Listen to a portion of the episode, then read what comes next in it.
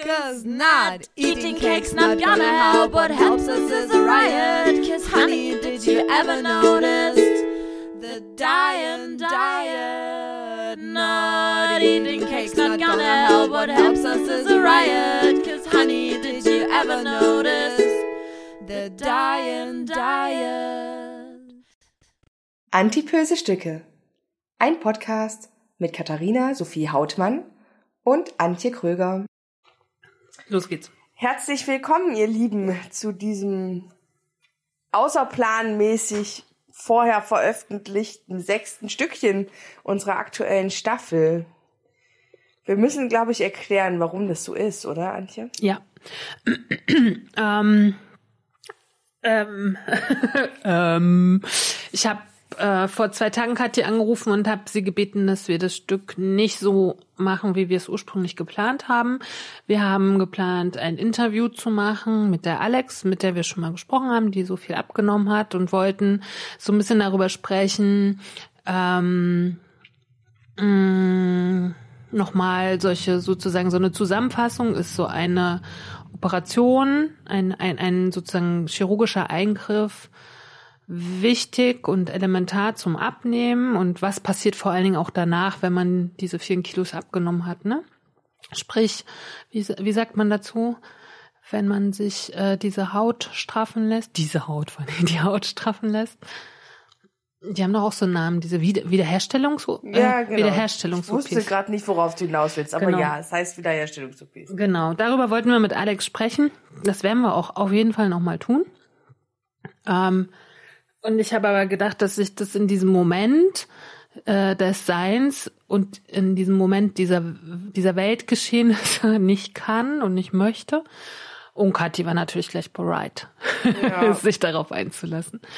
Und haben dann gedacht, okay, wir sprechen jetzt einfach darüber, wie es uns mit der jetzigen Situation geht. Auch vielleicht in Hinsicht auf unser Essen und Essverhalten oder wie auch immer, was, was sich jetzt gerade entwickelt.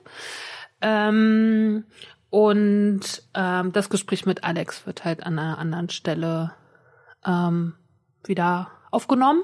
Ja, auf jeden Fall.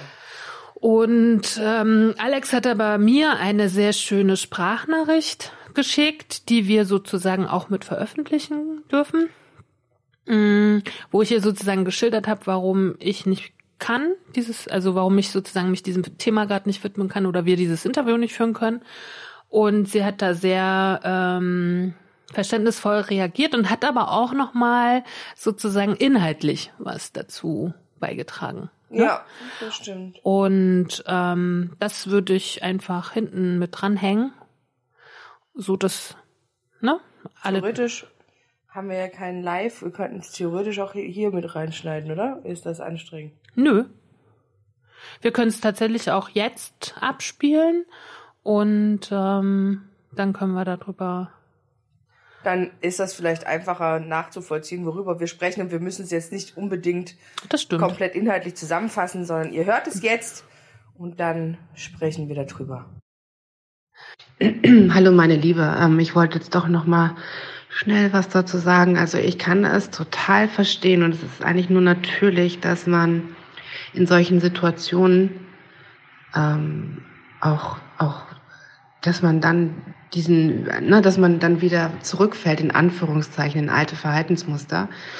Ähm, ich beschäftige mich ja auch viel mit den Teilnehmern, mit denen ich hier arbeite mit dem Thema, warum Veränderungen so schwer fallen oder was, äh, was die Problematik dabei ist. Und es ist, kennst du wahrscheinlich auch, es gibt diese Bedürfnispyramide und als eins der Grundbedürfnisse, also das, was für uns Menschen am aller, aller, aller, aller, aller, aller wichtigsten ist, ist Sicherheit.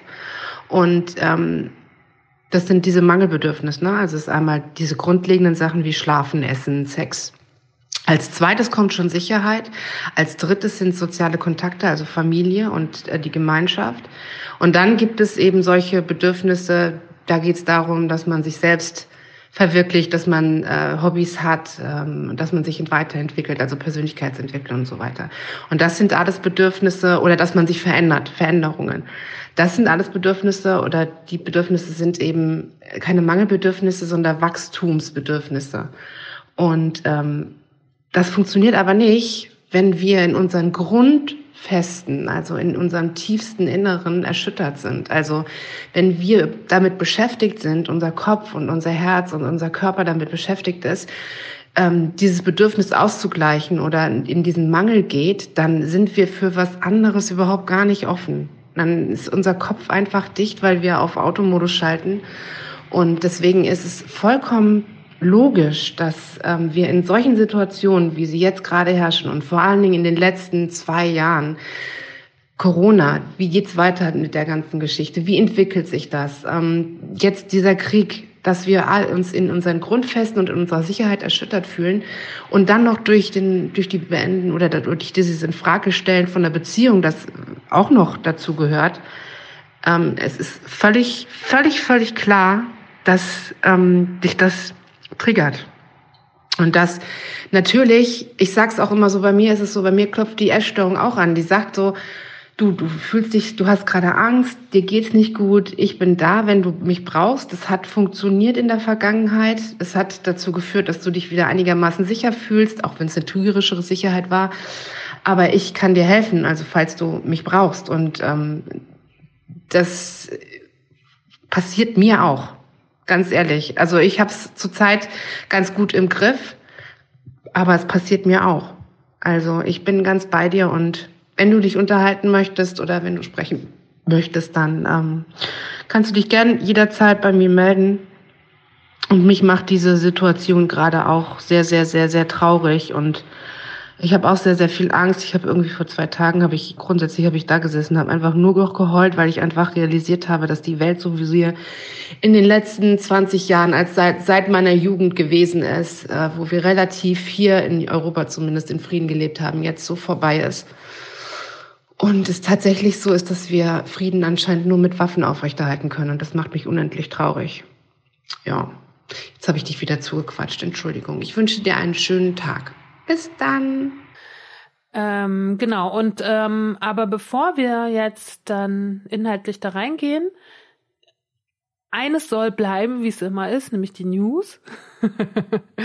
und ähm, ich habe ein paar News zusammengesucht und habe aber auch gedacht, okay, die haben jetzt irgendwie auch so wenig Relevanz, dass ich mir überlegt habe, ich habe ähm, immer wenn es in den letzten Tagen irgendwie zu viel an Inhalt war, an Welt oder so, habe ich ein Buch gelesen, was ich tatsächlich auf das ich ganz zufällig gestoßen bin.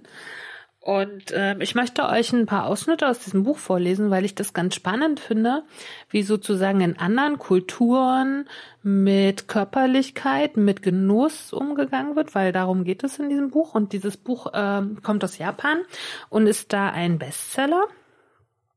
Und das Buch heißt Butter. Und ich glaube, das war auch der Grund, warum ich zu diesem Buch gekommen bin. ich habe mir gedacht, ah, aber da heißt ein Buch Butter, das ist ja ganz spannend halt, ne? Und ist von As Asako Yuzuki. Schwierige Namen. Und ich hatte eh so einen kleinen Febel so die letzten Wochen so für Japan und habe da sehr viel irgendwie gelesen und ähm, Podcast gehört, zufällig. Und dann ist mir dieses Buch untergekommen und äh, ich habe es verschlungen. So wie viel, äh, wie wahrscheinlich viele andere Menschen, weil es ist in Japan wirklich ein Bestseller. Ähm, ich will gerade gar nicht so viel über den Inhalt sagen, also nur so ganz grob. Es ist so, da ähm, geht es um eine Journalistin, die einen Kriminalfall äh, bearbeitet.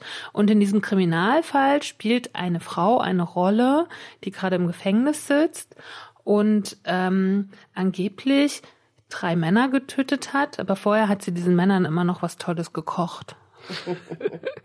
Na, das ist so diese grobe, ja, das ist diese grobe Geschichte. Ähm, Wer mehr über die Geschichte wissen möchte, sollte es halt einfach selber lesen. Also liest es sich wunderbar. Und ich erzähle gleich, nachdem ich das äh, die ersten zwei Passagen vorgelesen habe, was ich, was, wozu es mich bewegt hat, dieses Buch zumindest. Also Asaku, Asako Yutsuki Butter. So, der erste Ausschnitt aus diesem Buch. Offenbar spielte das Aussehen der Beschuldigten eine große Rolle bei der enormen Aufmerksamkeit, die der Fall erregte. Es ging weniger darum, ob sie hübsch oder nicht hübsch war, sondern vor allem darum, dass sie nicht schlank war. Dieser Umstand versetzte sowohl Frauen als auch Männer derart in Rage, dass ein außergewöhnliches Maß an Hasstiraden auf sie niederging.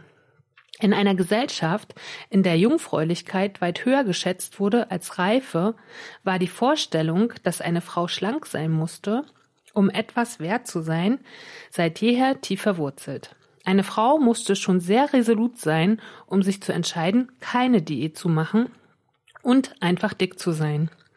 Es erforderte Selbstaufgabe und Selbstermächtigung zugleich. Doch Kayimana, das ist die Beschuldigte, nahm sich das einfach heraus. Sie ignorierte alle Erwartungen, da sie sich selbst als weibliches Ideal betrachtete. Es stand ihr zu, respektiert und verehrt, mit Liebe und Geschenken überhäuft zu werden, sowie sich profaner Betätigungen wie Arbeit und gesellschaftlichen Verpflichtungen zu entziehen, mit denen sie nichts anfangen konnte. Diesen Lebensstil nahm sie völlig selbstverständlich für sich in Anspruch. Sie hatte sich auf diese Weise äußerst bequem eingerichtet. Ein Umstand, der Rika, das ist die Journalistin, noch viel erstaunlicher erschien als die fast 100 Millionen Yen, die sie verschiedenen Männern abgeknüpft hatte. Natürlich sollte jede Frau sich selbst akzeptieren können, wie sie war, und Wertschätzung verlangen. Doch das war wirklich nicht einfach. Je mehr erfolgreiche Frauen Rika bei ihren Interviews kennengelernt hatte, desto klarer war ihr das geworden. So, wenn wir das jetzt hören, ne? Kathi, was denkst du? Wie viel Kilogramm wiegt diese Beschuldigte? Nee, es ist ja, es ist ja Asien, ne? Ja. Also wahrscheinlich nicht sehr viel. Lass mich kurz überlegen, 60 Kilo oder sowas? Nee, tatsächlich ein bisschen mehr, so zwischen 70 und 75 Kilo. Und das ist für die japanische Gesellschaft schon ein totales Problem. Mhm. Als ich das gelesen habe, habe ich gedacht, oh Gott, ich bin in so vielen Gruppen bei Facebook, wo es nur so geht um 170 Kilo, 180 Kilo, 200. Okay, in der japanischen Gesellschaft geht es schon viel früher los, dass es echt ein krasses Problem ist. Mhm. Hm. So, ähm, aber es geht nicht nur um sozusagen, es geht in diesem Buch viel um Schönheitsideal und vor allen Dingen Feminismus, also die Rolle der Frau in dieser japanischen Gesellschaft. Aber es geht auch sehr viel um Genuss und das heißt ja auch Butter, ne? So. Die gute Butter. Die gute Butter. So, der nächste Ausschnitt. Von meinem verstorbenen Vater habe ich gelernt, dass eine Frau stets duldsam sein sollte. Dennoch gibt es zwei Dinge, die ich nicht ertragen kann. Feministinnen und Margarine. Das sagt jetzt diese Frau im Gefängnis, diese dicke Frau im Gefängnis. Rika lachte verlegen und murmelte eine Entschuldigung. Sie müssen sich Butterreis mit Sojasauce machen. Einen Moment lang wusste Rika nicht, wovon die Rede war, und ein, und ein leise fragendes Hm entschlüpfte ihren Lippen. Nehmen Sie frisch gekochten Reis und essen Sie ihn mit Butter und Sojasauce. Das kriegen Sie hin, auch wenn Sie nicht kochen können. So bringt man das Wunder echter, guter Butter am besten zur Geltung, sagte Kai so feierlich, dass Rika jede Spottlust verging. Verwenden Sie eine gesalzene Buttersorte namens Ekire. Sie bekommen sie in einem Spezialgeschäft in Marunouchi. Hm, holen Sie sich welche und schauen Sie sich, sie sich genau an. Die aktuelle Butterknappheit bietet eine gute Gelegenheit, einmal hochwertige importierte Butter zu kosten. Wenn ich gute Butter esse, habe ich das Gefühl zu fallen. Zu fallen? Wie meinen Sie das? Ich werde nicht hinaufgewirbelt oder in die Höhe getragen, sondern ich falle. Sacht, wie man in einem Aufzug eine Etage tiefer sinkt. Mein ganzer Körper fällt, von der Zungenspitze an. Rika versuchte, sich an das Gefühl von Schwerkraft zu erinnern, das sie zuvor im Aufzug gespürt hatte.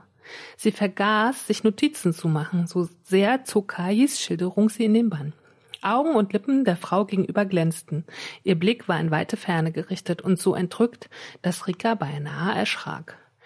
Die Butter sollte frisch aus dem Kühlschrank kommen. Am köstlichsten ist sie, wenn sie noch kalt und fest ist, so dass sich die so, dass sie die Textur spüren und ihr Aroma schmecken können. Der heiße Reis bringt sie rasch zum Schmelzen. Sehen Sie also zu, dass Sie, in den, dass Sie ihn in den Mund bekommen, bevor sie zergeht. Kalte Butter und heißer Reis bilden einen superben Kontrast. Dann wird beides in Ihrem Mund schmelzen und sich zu einer goldenen Woge verbinden. Man muss sie nicht sehen, um zu wissen, dass sie golden ist. Ein herrliches Aroma wird sich in ihrem Mund entfalten und ihnen in die Nase steigen. Sie werden jedes einzelne buttrige Reiskorn schmecken. Fette, milchige Süße wird in ihrem Gaumen und ihrer Zunge umschmeicheln. Kriegt man doch direkt Bock auf Reis mit Butter. so, bei mir hat das dazu geführt, dass ich mir tatsächlich einen Reiskocher gekauft habe. Überraschung, was haben wir heute wohl gegessen? Reis mit Butter. So, Kathi, wie war es denn? Ja, sehr lecker. Ja. Ich würde es jetzt nicht ganz so euphorisch beschreiben, wie die Frau es getan hat, aber es war wirklich sehr lecker. Ja. Ich hatte auch tatsächlich, habe ich vorhin schon zur Kathi gesagt, nie in meinem Leben gedacht, dass ich einen Reiskocher jetzt in meinem Ensemble der Küchengeräte aufnehmen würde. Ähm, ja, aber manchmal lässt man sich halt ein bisschen treiben. Und ähm, ich habe ja was ich viele wissen, die mich umgeben und so. Ich habe ja vorher Ketogen gemacht und da hieß es ja keine Kohlenhydrate und aus verschiedenen Gründen mache ich das jetzt nicht mehr und kann sozusagen wieder Kohlenhydrate in mein Leben integrieren und habe gedacht, guter Reis wäre ein gutes Kohlenhydrat, was ich jetzt mal öfters zu mir nehmen könnte. Und dann hat sich dieser Reiskocher angeboten. Und dann kam dieses Buch, also alles hat irgendwie gepasst. So. Hm. Und jetzt bin ich sehr gespannt. Und ähm, sozusagen auf diesem Level geht es weiter. Also in diesem Buch sozusagen äh, spielen zwei äh, äh, zwei so Spieler gegeneinander. Es geht einmal um Feminismus. Warum bringt eine Frau auch Männer um oder oder sozusagen sie bringt die ja nicht um, ohne jetzt zu, zu viel zu verraten, weil sie sie nicht mag, sondern ähm, es hat halt so ein bisschen andere Gründe. Ähm, aber sie sieht sich sozusagen, da geht's halt um die Rolle der Frau in der japanischen Gesellschaft und um diesen Feminismus und um den, ganz viel um den Körper. Und auf der anderen Seite geht es aber auch krass um Genuss. Mhm. Ja, und die, diese ähm, Frau im Gefängnis hat einen Blog, wo sie halt immer so Restaurants bewertet und so. Und es geht halt ganz viel um Essen. Mhm. Und das liest sich einfach so schön, weil alles das, was in Japan gegessen wird, außer Reis, kennen wir hier kaum. Ne, hm. Tofu mittlerweile schon, aber alles andere, ne, da wird dann von irgendwelchen Kabeljaurogen und so. Aber es wird so schön beschrieben, dass man ständig denkt, krass, was essen die da nur? Und das schmeckt wirklich so gut. Also es ist einfach wirklich ein fantastisches Buch. Ja, was, wo es halt mit Leichtigkeit geschrieben, um trotzdem relevante Themen geht, nämlich Genuss, Rolle der Frau und Rolle des Körpers in einer Gesellschaft. Mhm. Ne, und obwohl die japanische Gesellschaft ja auch eine hochkapitalistische ist, haben die ein ganz anderes Körperempfinden. Mhm. Ne, oder ähm, oder viel starrere äh, Regeln, sage ich mal. Ne, wenn du mit 75 Kilo wirklich schon als dick giltst und da so ein Aufschrei ist, willst du ja gar nicht, Frau, stell mal vor, wir würden nach Japan reisen. Als was wären wir denn da betrachtet? so. Als drei Frauen in einer. Aber das könnte ja fast schon göttlich sein. Ne? da wird es vielleicht schon wieder so ein bisschen umgekehrt. Also ich kann das sehr empfehlen, wer da Lust drauf hat, äh, das zu lesen. Ähm, sehr kurzweilig und sehr äh, inspirierend, sage ich mal. Und ich denke, das war jetzt als, als News für, für heute irgendwie auch ausreichend. Genau. So, ja. Genau, Sehr schweigen. Gut. Ja, jetzt, vielleicht müssen wir jetzt über die Nachricht von Antje, von Antje, sage ich schon, von Alex sprechen. Ja.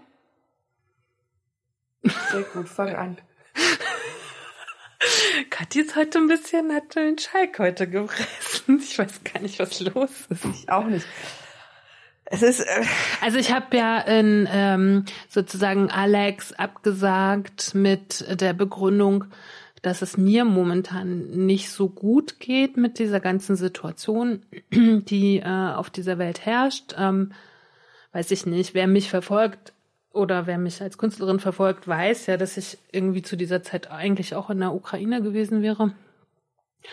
Und dass sozusagen eigentlich nur die Naturkatastrophen mich davon abgehalten haben. Also ich konnte halt nicht fliegen, weil es irgendwie diese, dieses krasse Sturmwochenende gab. Ansonsten wäre ich sozusagen ähm, zu einer Zeit in Kiew gewesen, als der Krieg dort ausbrach. Kann ich mir jetzt mit diesem Abstand schon mal gar nicht mehr vorstellen, irgendwie. Das ist auch ein bisschen strange. Ich wusste vor allem nicht, dass du nicht geflogen bist. Und hm. als ich äh, am Donnerstagmorgen in den Nachrichten, also äh, mein bescheuertes morgendliches Ritual ist, immer erstmal auf mein Handy zu gucken und äh, so Nachrichten zu checken weil ich bei diversen Social Media Kanälen halt auch sehr viele Nachrichtenkanäle abonniert habe und es mir halt sofort in meine Timelines äh, gespült wurde, dass in den frühen Morgenstunden Russland die Ukraine ähm, angegriffen hat und Bomben gefallen sind und eben auch äh, Kiew angegriffen wurde. Und ich habe sofort dieses Telefon beinahe fallen lassen. Das erste, was ich getan habe, war Antje eine Nachricht zu schicken, um zu wissen, ob sie in der Ukraine ist und ob sie in Sicherheit ist. Und also da ging mir mal kurz ein bisschen der Arsch auf Grundeis, Fräulein, muss ich mal sagen. Ne?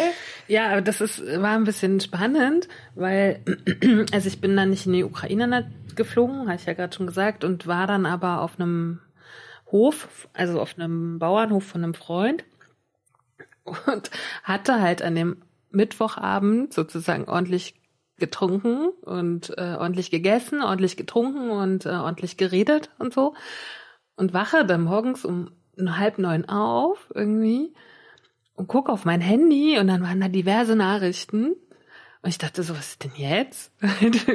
und war noch gar nicht so ganz wach. Mein Bruder so, na gut, dass du nicht geflogen bist. Kathi so, wo bist du? Und ich so, ey, was ist denn jetzt los? Halt irgendwie. Mhm. Und hab's dann erst getaggt und dann bin ich halt mal schon gleich postwendend in, in Tränen ausgebrochen. Irgendwie, ich konnte, ich konnte das nicht fassen, aber war natürlich total froh, da zu sein, wo ich war halt, ne? Mhm. Und zwar nicht in der Ukraine. Und ähm, ich hatte ja die Tage davor so ein bisschen ge gehadert mit diesem Gedanken, dass sozusagen ich so fremdbestimmt war. Mhm. Ne, weil ich hatte ja meine Koffer geparkt und ich hatte, ähm, hatte alles gebucht und äh, man muss ja, wenn man in die Ukraine momentan reist, äh, reisen wollte, mhm. so, äh, eine extra Krankenversicherung abschließen und so. Also all das hatte ich gemacht. Ich hatte auch meine Koffer gepackt und so und konnte dann sozusagen nicht äh, fliegen, weil aus Leipzig keine Züge nach Berlin gefahren sind. Also alles ist ausgefallen und ich hätte das auch überhaupt nicht geschafft, aber ich hätte natürlich jemanden fragen können, ob er mich mit dem Auto nach Berlin fährt. Und das habe ich aber nicht gemacht. Mhm. Weil ich meiner Familie versprochen habe, wenn, wenn die Züge nicht fahren, dann nehme ich das so ein bisschen als Zeichen, dass das schon okay ist. So. Ja. Und ich hatte aber dann die Tage danach tatsächlich so ein bisschen, hm, wie soll ich sagen, damit gerungen, dass ich nicht selber entschieden habe.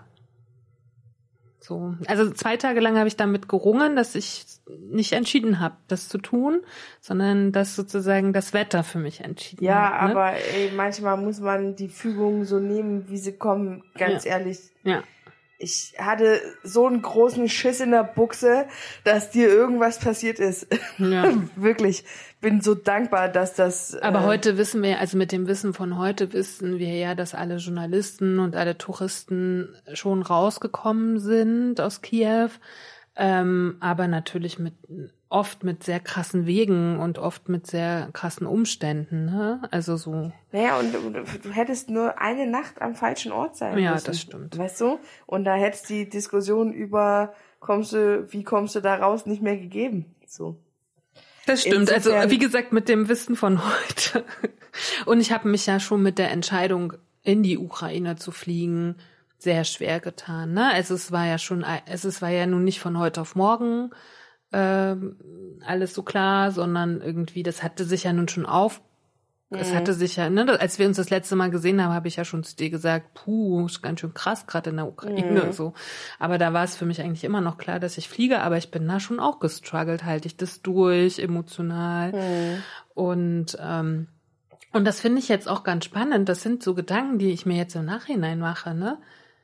Ähm, zum Beispiel, was ist denn, wenn du tagelang nichts essen kannst? Weil du Mhm. einfach keinen Zugang zu Essen hast. Mhm. So, und das ist ja passiert den Leuten da. Hm. Ne? Und ich bin ja so mh, gestrickt, dass ich regelmäßig essen muss, weil sonst sozusagen ähm, diese Essstörungen so wieder so triggern. Wenn ich so krass Hunger habe oder wenn ich mir vornehme zu fasten, ne, dann ist das was ganz anderes, weil dann bereite ich mich drauf vor und so Mhm. weiter und so fort. Aber wenn du in so einer Situation, die wahrscheinlich auch noch emotional natürlich anstrengend ist, nichts, keinen Zugang hast zu essen, dann werde ich ja sowas wie, wie soll ich denn das sagen? Da werde ich so richtig nervös und kann mich da so richtig rein, also ne, mich so drauf fokussieren. Hm. Und das hätte ja da unter Umständen passieren können. Ja. Ne, das sind ja auch alles so Sachen. Ich frage mich halt auch, was ist mit Leuten, die, die ähm, irgendwelche psychischen Störungen haben oder Panikattacken so oder so schon.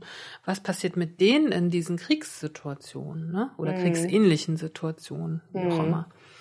Naja, da habe ich mir aber erst im Nachhinein drüber Gedanken gemacht und ich glaube, eine gewisse Naivität braucht man immer schon, um überhaupt solche Entscheidungen zu treffen, sowas zu tun, in gefährliche Gebiete zu fahren halt, ne? Ja.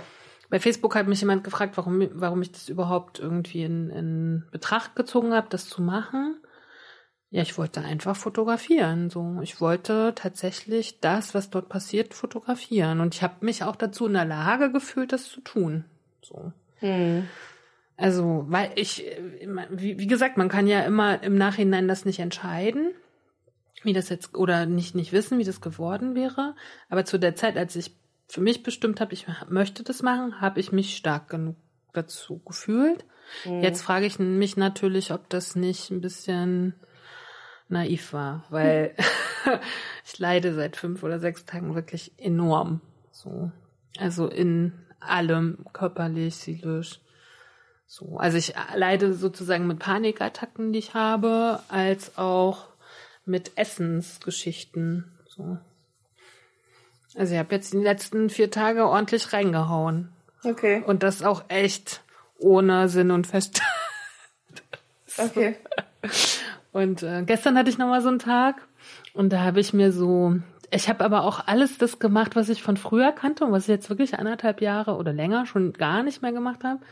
Aber so, ähm, das kannte ich so von früher so ein bisschen, ne? Also ich war halt im Rewe, das war auch früher immer so, ich war immer nur im Rewe. Und ich hatte auch immer nur die gleichen zehn Lebensmittel, so ungefähr, ne? Und das Okay. ist ja jetzt nicht mehr so irgendwie. Und was ich aber nicht gemacht habe, ist irgendwie, also Fleisch, das habe ich tatsächlich nicht gemacht. Aber ich habe dann Toast Hawaii gegessen. So, also Weißbrot schon ewig nicht mehr gegessen, irgendwie Toastbrot. Toast dabei nicht mit. Ja, das, Schinken? ja, aber das habe ich nicht gemacht. Aber so, ne? Und dann habe ich mir in der Süßwarenabteilung wirklich den billigsten Rotz gekauft, nämlich solche Baumstämme aus Nukat mit Marzipan. Also den billigsten Scheiß halt, ne? Und da habe ich aber gestern auch gedacht, puh, also das schmeckt mir noch nicht mal richtig. So. Mhm. Also war jetzt auch nicht so, dass es so das Geschmackserlebnis war. Aber es hat mich irgendwie beruhigt. So, ich kann, das ist das, was, was äh, Alex sagt halt. Ne? Es hat mich beruhigt, ich kannte das. So, und ähm, es war gut. Ja. So, aber der Zucker hat halt äh, postwendend, also wie gesagt, das war gestern nur so ein bisschen der Höhepunkt. Ich habe aber auch schon die Tage davor irgendwie, zwar nicht so ausufernd, aber schon irgendwie so ein bisschen übertrieben. Und bei mir hat dann der Zucker ganz stark gestern dazu geführt, dass ich halt Kopfschmerzen gekriegt habe. Ne? Okay. Bin ich ja krass. gar nicht mehr gewöhnt. Ja. So, ne? Und ähm, fand ich spannend, weil ich habe halt tatsächlich auch irgendwie eine grundsätzlich nicht so leichte Zeit hinter mir und habe halt alles, das, was so in den letzten vier, fünf Monaten passiert ist, ganz gut ausgehalten und hatte keinen Zusammenbruch Mhm. Halt, ne? Und habe keine, keinen Moment gehabt, wo ich irgendwie all das über Bord geworfen habe, was ich mir halt vorher so angewöhnt habe, ne? Mhm. Aber mit letzten Donnerstag ist das dann gefallen halt. Ja, vielleicht war das der, der Tropfen, der Ja. es fast zum Überlaufen gebracht hat. ja. Weil ich glaube, so viel kann man sagen, alles, was davor passiert ist, war ja alles in einem privaten Bereich. Und ich glaube immer, dass man seinen privaten Bereich immer noch ganz gut kontrollieren kann. Hm. weil man eine Handhabe hat in der Regel, wie man es kontrollieren kann, Mhm. weil man da für sich selber eine Entscheidung treffen kann. Will ich etwas in meinem Leben? Will ich es nicht in meinem Leben? Ähm, also man kann, man kann wirklich aktiv was ändern, wenn man es denn dann möchte. Und dann passiert dieser Krieg und auf einmal ist man gar nicht mehr der Entscheider. Ja. Also weil es halt gar, weil es halt außerhalb vom Privaten ist. Natürlich betrifft es auch dich in einer privaten Weise und dich natürlich jetzt noch besonders mit diesem mit diesem Vorhaben ähm, in die Ukra Ukraine reisen zu wollen und das nicht getan zu haben und vielleicht ein bisschen ähm, der Gedanke, das war Fügung, dass das passiert ist mit dem Sturm und ähm, eben auch so dieses, ähm, vielleicht auch ein bisschen Dankbarkeit, dass es passiert ist und dass man sich nicht in so eine Gefahr begeben hat. Ähm, aber du, es, es ist halt nicht, dass dieser Krieg stattfindet. Das liegt weder in, in deiner Macht, noch in meiner, noch in irgendeiner Hand des ähm, Normalbürgers, sage ich jetzt mal, ne? Sondern das passiert mit uns und wir müssen da irgendwie mit umgehen. Und da ist natürlich das Sicherheitsbedürfnis, was Alex angesprochen hat, total äh, getriggert. Weil das ist halt weg jetzt, ne? Das fand So. ich halt auch total spannend, wie sich auf einmal Prioritäten verschoben haben. Ne? Hm. Ich meine, noch vor, sage ich mal, zwei Wochen oder so oder, oder vor zweieinhalb Wochen war das größte ähm, Problem für mich, jetzt wieder endlich arbeiten zu können und genug Aufträge zu kriegen oder genug Workshopplätze, damit mein Leben ab, sage ich mal, April wieder in normalen Bahn verläuft, ne? Das, dann gibt's halt keine Hilfen mehr und dann äh, musst du sozusagen wieder dein Leben komplett selber bestreiten als Künstlerin. Okay, aber gibt's dann genug Aufträge? Sind die Workshops voll und so weiter? Ne? Das war vor zweieinhalb Wochen sozusagen das wichtigste Thema. Ne? Habe ich Zeit Donnerstag nie wieder drüber nachgedacht. Halt irgendwie, ne? So. Ähm, ja, und ich bin dann auch so ein bisschen in so ein in sowas verfallen wie ich musste jede Minute lesen und schauen, was passiert. Halt, ich kenne diese ganzen Plätze, ich äh, weiß ich nicht, ich kenne dieses Volk sozusagen und ähm, aber das ist natürlich auch alles. Ähm, ich war halt vorhin, ich war halt nie in Syrien, ne? So, da hat man ja immer noch einen emotionalen Abstand gehabt, ja. so ne? Oder ich war auch nie in, ja, und in Libyen ist, oder und so. gefühlt ist, wird auch anders darüber berichtet. Ich habe ähm, einen, einen Satz gehört, der mich auch total geflasht hat irgendwie, weil ähm, da gesagt wurde, das wird wahrscheinlich der bestdokumentierteste Krieg, Oh ja. den es jemals gegeben hat, weil es schon so viele Videoschnipsel von Menschen der Zivilbevölkerung gibt, die das halt filmen. Die filmen, wie ein Panzer einfach über ein Zivilfahrzeug drüber rast. Und du dir denkst, ist das gerade, hat, hat er das ernsthaft gemacht? Ist der dumm oder was? Also, wo, was halt so absurd ist, ne? Ich meine, dass Krieg absurd ist, darüber, also, ne, da ist zeitgeschichtliches Wissen schon einfach vorhanden, dass Ja. da Gewalt und ähm, nicht rational nachvollziehbare Dinge passieren. Ähm, aber wenn man das nur vom Hören und Sagen mitkriegt, weil dir jemand erzählt, da ist ein Panzer über ein Zivilfahrzeug gefahren, was da einfach lang gefahren ist, ohne irgendwie eine Gefahr darzustellen. Aber das ist ja- Oder ob man das dann halt mit Bildern belegt Aber sieht. da, aber lustig, das ist für mich halt auch als Fotografin jetzt wieder mal eine ganz spannende Geschichte, wie wirkmächtig Bilder sind. Ne? Du, also ich verbringe ja ungefähr, also von 24 Stunden des Tages verbringe ich 22 auf Twitter irgendwie so, wenn ich nicht gerade Podcast aufnehme, ähm, um halt einfach so das Gefühl zu haben, nichts zu verpassen oder so. Ähm, und dann kannst du natürlich irgendwelche Tweets lesen, aber sobald dort Videos sind und Bilder, macht das viel mehr mit deiner Seele als Worte. Das überhaupt können. Also ich glaube, es gibt Menschen, die die schaffen, mit Worten diese Räume aufzumachen. ja, Ne? die mit wollten halt die Bilder malen. Genau. Ne, aber so ein normaler Twitterer kann das nicht, sag ich mal, oder ein normaler Journalist. Ne, das ist ein Handwerk so.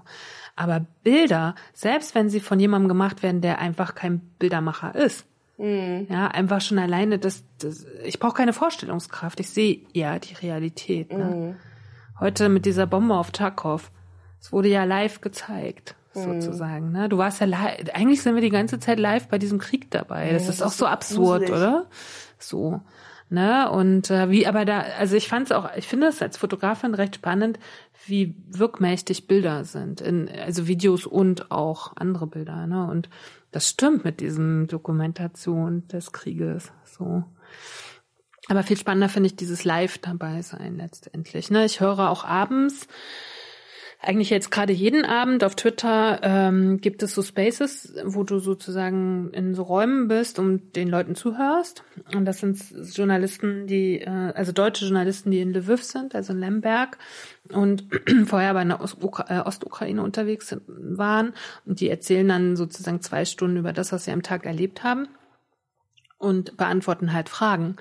Ja, und du kannst halt sozusagen immer Tages, Stunden, Minuten aktuell alles wahrnehmen, was dort passiert. Also es ist ja wirklich ein bisschen so, als wenn du live dabei bist. So. Aber ich finde das so, ich will das gar nicht, ja. Also ich habe, mich hat das auch so die ersten, also Donnerstag und Freitag waren bei mir auch so, dass ich eigentlich, ich meine, ich habe das Handy eh oft in der Hand, aber da hatte ich es noch häufiger in der Hand, weil ich irgendwie ständig irgendwelche äh, Live-Ticker gelesen habe, wie es gerade ist, was es für Neuigkeiten gibt und so weiter und so fort. Und ähm, boah, das hat mich dann, ich war im Urlaub und das hat mich dann aber irgendwie so mürbe gemacht und ich mir gedacht habe, nee, ich will das jetzt nicht so nah.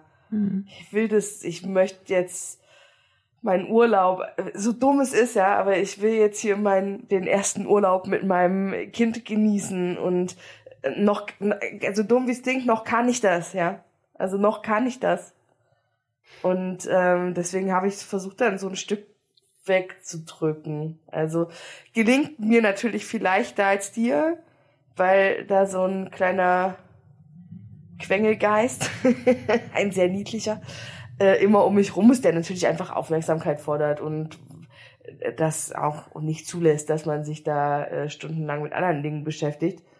Völlig gut tatsächlich, weil das so, es hält einen so ein bisschen in so einer Balance mhm. weg von dieser Panik zu, ähm, wir müssen uns erstmal kurz auch auf das fokussieren, was jetzt eben gerade auch hier ist, ne, und nicht immer nur ähm, auf die dystopischen äh, Gedanken sich zu fixieren, was alles noch so passieren wird. Und es wird noch unglaublich viel passieren, was fürchterlich wird, glaube ich. Also ja, aber vielleicht es ist auch vielleicht auch ein, vielleicht auch eine Chance für einen Neuanfang, aber erstmal wird's fürchterlich, glaube ich. Hm. Aber es ist jetzt auch, ich meine, das mit den 22 Stunden Twitter war schon ein bisschen übertrieben, aber ich habe ich habe schon auch, ich habe seit Donnerstag wirklich auch gute Momente erlebt, ja. Also ich war ich war ja bei Freunden, ich war dann noch in Berlin bei einem Freund und ich war essen und ich war auf dem Flohmarkt und so. Aber ich habe schon gemerkt, sobald ich auf Toilette war, habe ich irgendwie geguckt, ne, habe ich sofort immer den Nachrichtenkanal und die Breaking News angeguckt. So. Mhm.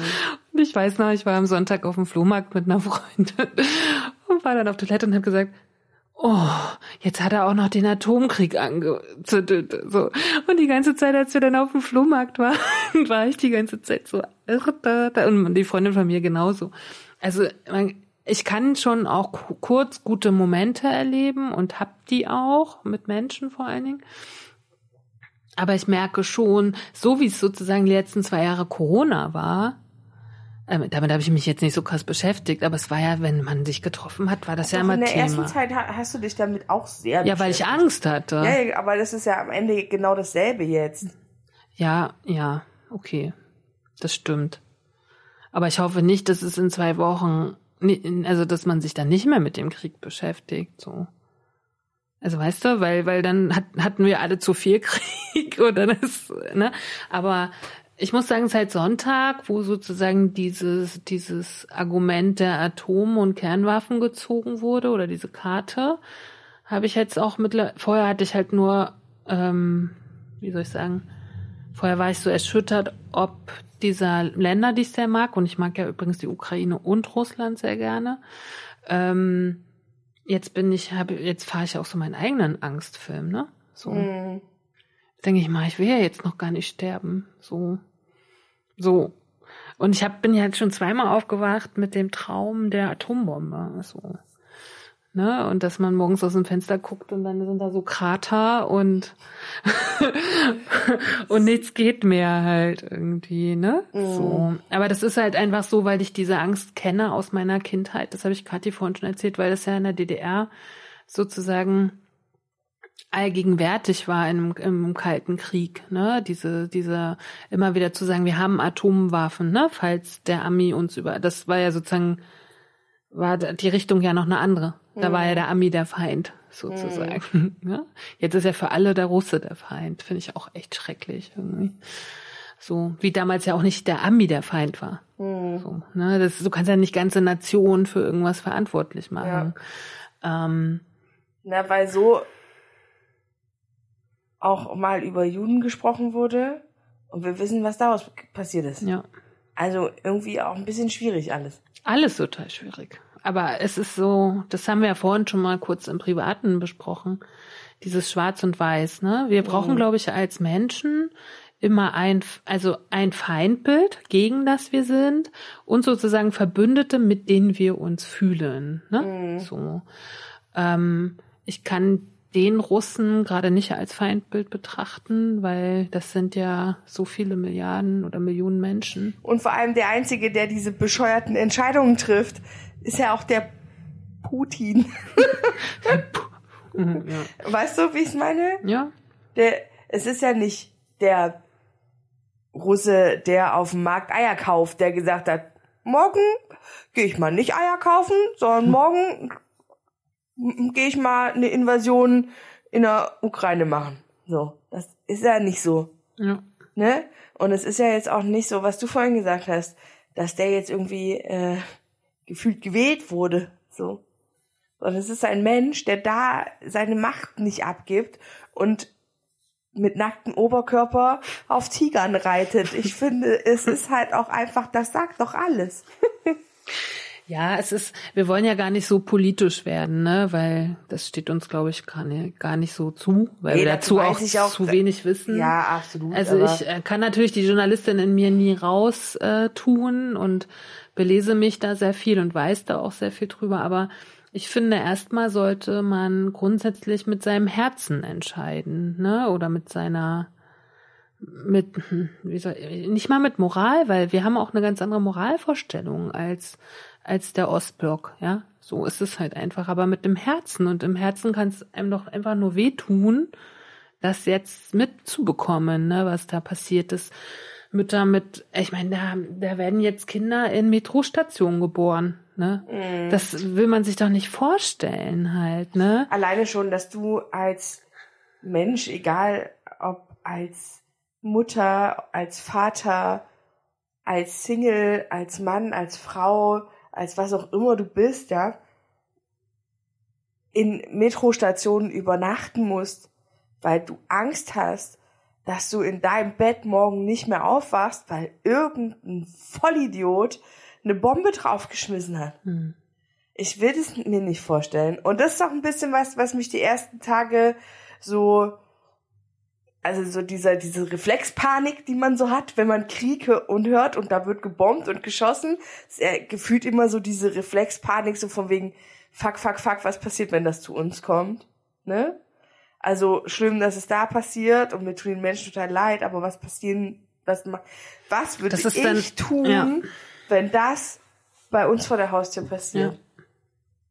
Ich wüsste es nicht. Ich wüsste es nicht. Hm. Würde wahrscheinlich unter meinem Küchentisch sitzen und flennen wie eine große. Oh Gott, ich habe jetzt echt viel geweint die Tage. Also jetzt geht's wieder, so seit gestern oder so. Also ich habe echt viel geweint, weil ich ich habe das für nicht, äh, ich habe das nicht für möglich gehalten. Dass, also dass wir auch als Gesellschaft, als Menschen des Jahres 2022 an solche Abgründe kommen. Und zwar auf so verschiedenen, weißt du, auf so verschiedenen Ebenen. Der Abgrund, okay, da passiert einem Volk das durch ein anderes Volk, was ja jetzt erstmal nicht so special ist, so, mhm. aber so nah irgendwie. Mhm. Ähm, aber dann auch so, sozusagen diese Dystopie, okay, wir zerlegen gerade unser, also unseren Planeten mhm. oder, oder haben die Macht, unseren Planeten zu zerlegen, so. Mhm. Und dann diese ganzen Sachen, worüber wir ja auch viel im Privaten und auch manchmal schon im Podcast geredet haben, ne, so Sachen wie Klimawandel, wie, wie, wie Umwelt, ne? Mhm. Tiere sozusagen. Das wird ja alles getreten mit, mit, mit, säm mit sämtlichen Stiefeln, die es gibt, so. Ja. Ne? Diese Umweltkatastrophe, die dieser Krieg hinterlassen wird. Selbst wenn keine Atom- und Kernkraft, äh, Kernwaffen äh, zum Einsatz kommen. Ähm, die Tiere, die, die Menschen, die, die Soldaten, ja, auch die russischen Soldaten, die dahin zu einem Manöver gekommen sind und jetzt auf einmal Krieg spielen müssen. Oder mhm. nicht nur mhm. spielen, die Krieg machen müssen. Ja, so.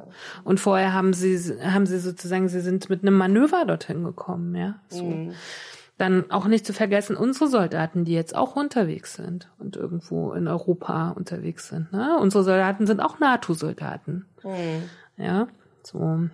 Die sind jetzt erstmal nicht in zurzeit nicht im Bedrängnis, aber du weißt ja nicht, was alles noch kommt. So. Ja, wir haben ja jetzt äh, in den letzten Tagen sehr erlebt, wie schnell Gesetze dann äh, doch auch mal, also Gesetze, die seit Ewigkeiten irgendwie gelten, ja, dann auf einmal nichts mehr wert sind und trotzdem anders entschieden wird, halte ich auch für sehr bedenklich, was das für Signale sendet. Aber ja, und ähm, jetzt nochmal sozusagen zu unserem Thema zurückzukommen. Was macht es mit Menschen, die sehr sensibel sind, die irgendwie ihre Körper sich vielleicht angefressen haben, auch aus Gründen oder abgemagert sich haben lassen oder kotzen aus Gründen?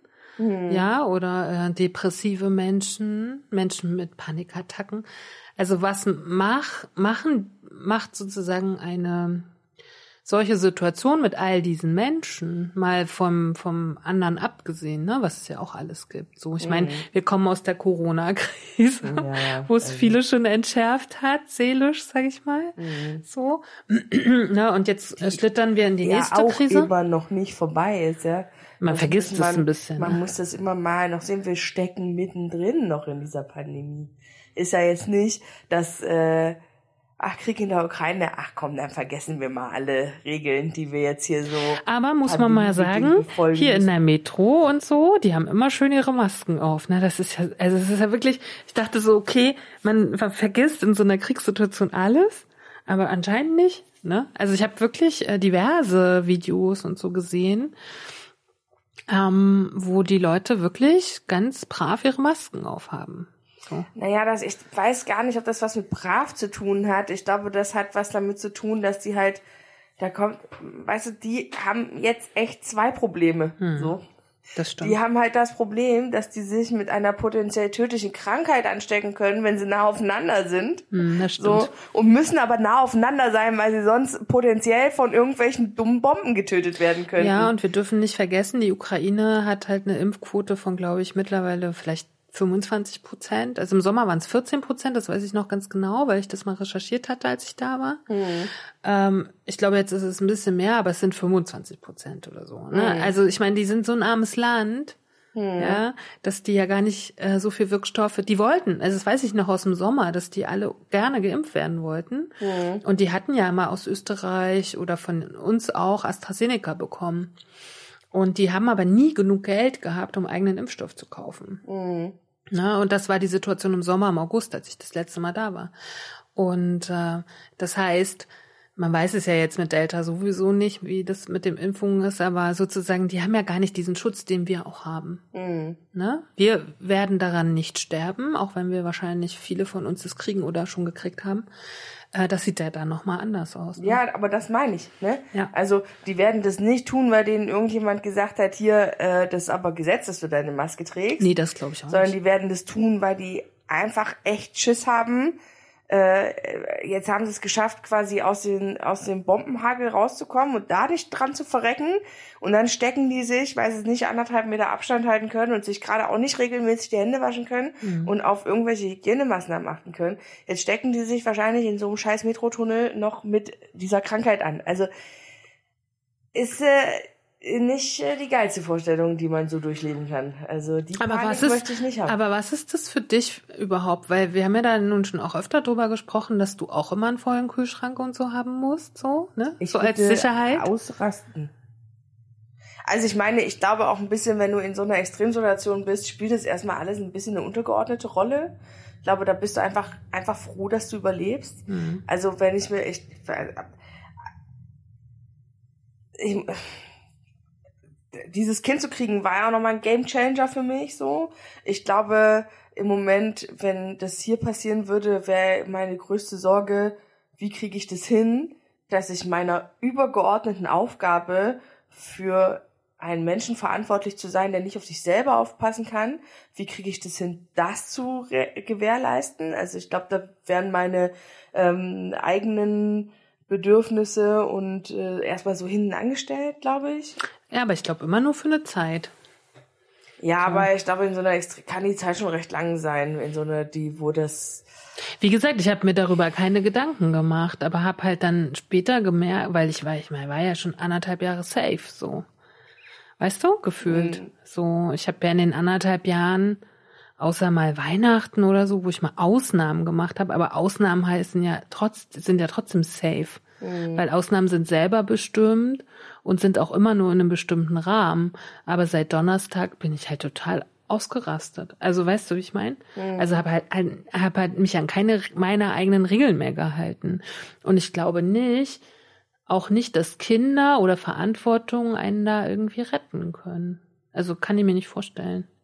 Weiß ich nicht, aber man hat, weil jeder hat ja eine Aufgabe, ne? Und wer ja kein Kind hat, hat ja vielleicht, zum Beispiel kann ich mir ja grundsätzlich Kriegsfotografie vorstellen.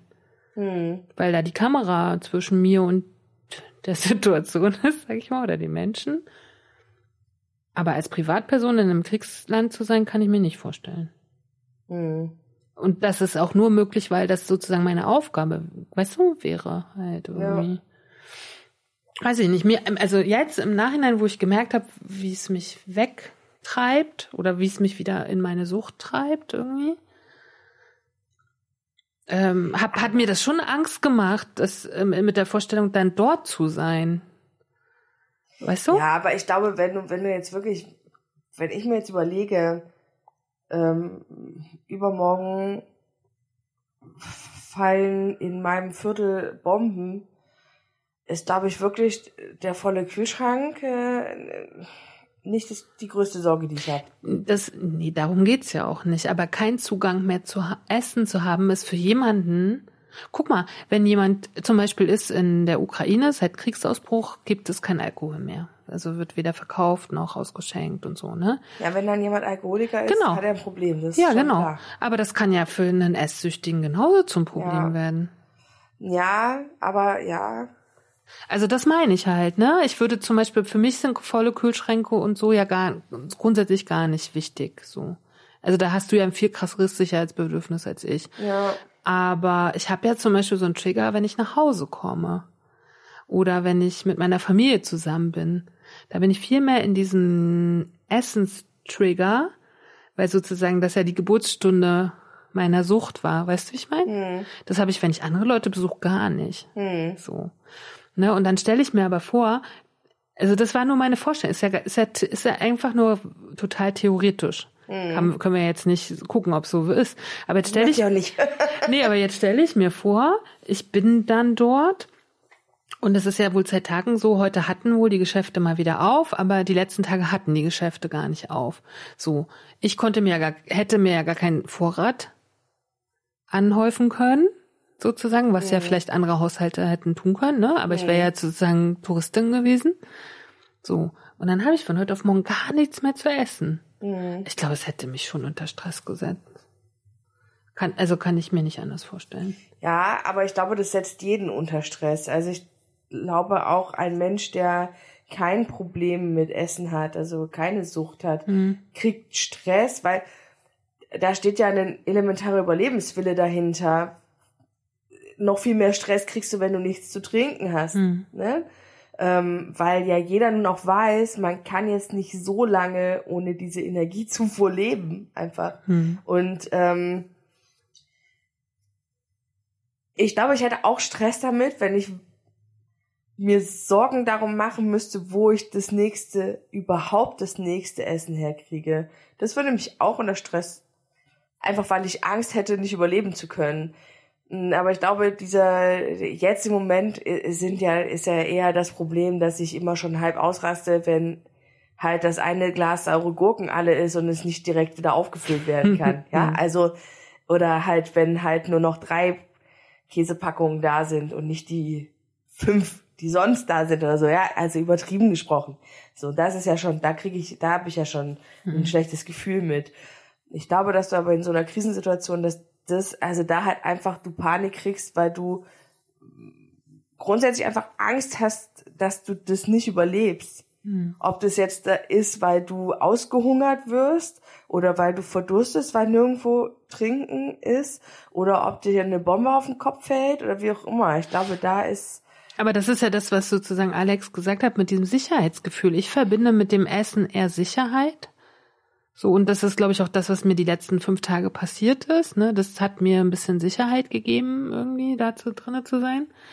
Ähm, und ich habe aber auch das Gefühl, zum Beispiel bei meinen Reisen ist es immer so, wenn ich irgendwo ankomme, habe ich erstmal überhaupt keinen Hunger die ersten zwei Tage, ne? Weil alles noch so neu oft ist oder du musst dich erstmal zurechtfinden und so, ne? Und all die Eindrücke, das nimmt man ja auch alles auf wie Essen letztendlich, ne?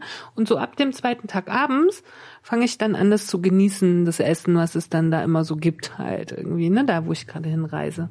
Und jetzt stelle ich mir aber vor, ich wäre da irgendwie angekommen okay, ersten zwei Tage wäre noch alles normalo gewesen so und äh, ne, und dann kommt auf einmal diese Stresssituation, es ist jetzt Krieg ausgebrochen mit irgendwas, was man vorher nicht gedacht hat, dass sozusagen das Essen dann mir auch als Sicherheit fehlt, weißt du? So Ja, kann aber natürlich auch sein, dass es genau in die andere Richtung Ich geht. wollte gerade sagen, bei mir ist halt tatsächlich dann immer so, dass ich in den Momenten, wo es, äh, wo ich dann halt so, bei mir kommt das Essen immer erst, wenn es wieder, wenn ich, wenn ich wieder so in so eine Ruhe komme. Hm.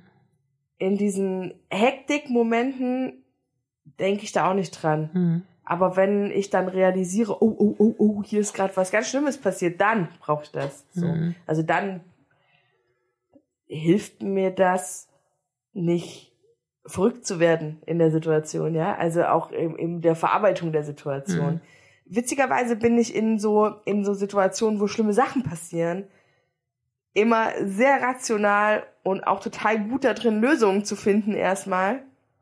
Ähm, der diese, dieses Ausschütten von verflucht, da ist gerade richtig Scheiße passiert, kommt immer erst so einen Moment später quasi. Mhm. Also eigentlich, wenn ich es schon erledigt habe, Mhm. eigentlich, wenn es schon gar nicht mehr wichtig ist, aber dann kommt es bei mir an und macht dann nochmal diesen, dieses, ähm, ob das dann ein Belohnungsding ist oder ein Verarbeitungsding, aber da muss ich dann, da, da hilft, da kommt dann das Essen. Aber ich würde sagen, ich funktioniere schon auch so, dass ich in Stresssituationen gut bin.